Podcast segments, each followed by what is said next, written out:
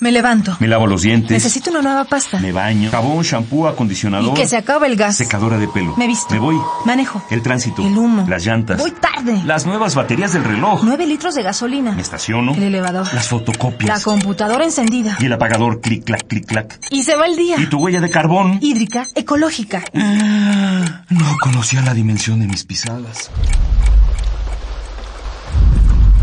Mm. Nuestra huella en el planeta.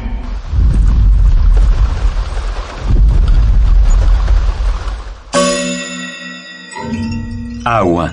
Vida transparente. Las guerras del agua.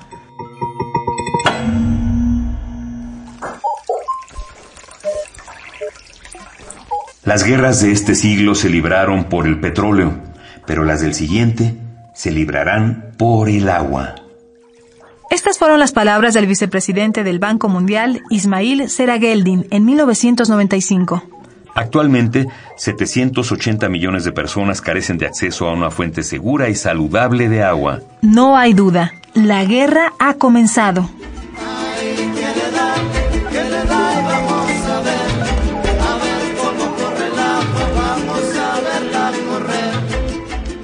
En una misma ciudad, las zonas pobres pueden pagar hasta 10 veces más por el agua que las zonas adineradas. Se calcula, por ejemplo, que en la Ciudad de México los grupos enriquecidos usan hasta 600 litros diarios por persona, mientras que los de ingresos más bajos emplean a duras penas 50 litros. Esta desigualdad en el acceso al agua se ha convertido en una fuente incesante de conflictos alrededor del planeta. Al menos 80 millones de personas han tenido que dejar sus hogares por este problema.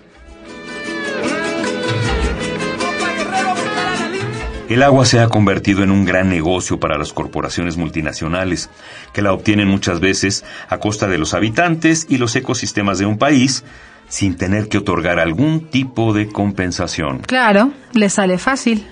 La escasez de agua de buena calidad en una población genera un gran negocio para las refresqueras y las embotelladoras. En lugar de generar una conciencia colectiva.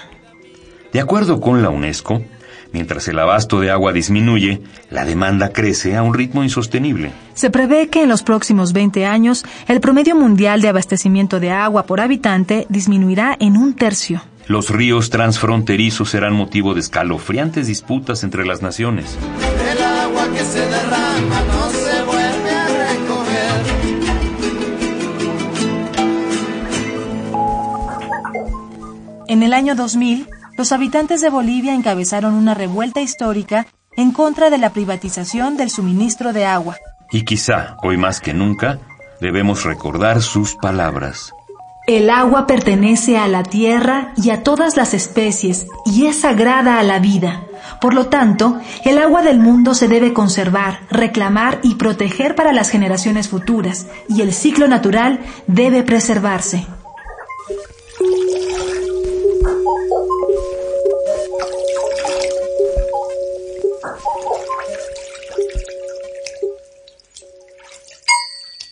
Eco Puma. Tres ideas para que hagamos la diferencia. Instala filtros purificadores en tu casa para evitar consumir agua embotellada. Es más barato y reduces tu consumo de plástico. Paga puntualmente tu consumo de agua y exige calidad en el servicio. Recuerda que las comunidades organizadas defienden con mayor facilidad su acceso al agua suficiente y de calidad. Hagamos la diferencia. Eco Puma, Universidad Sustentable.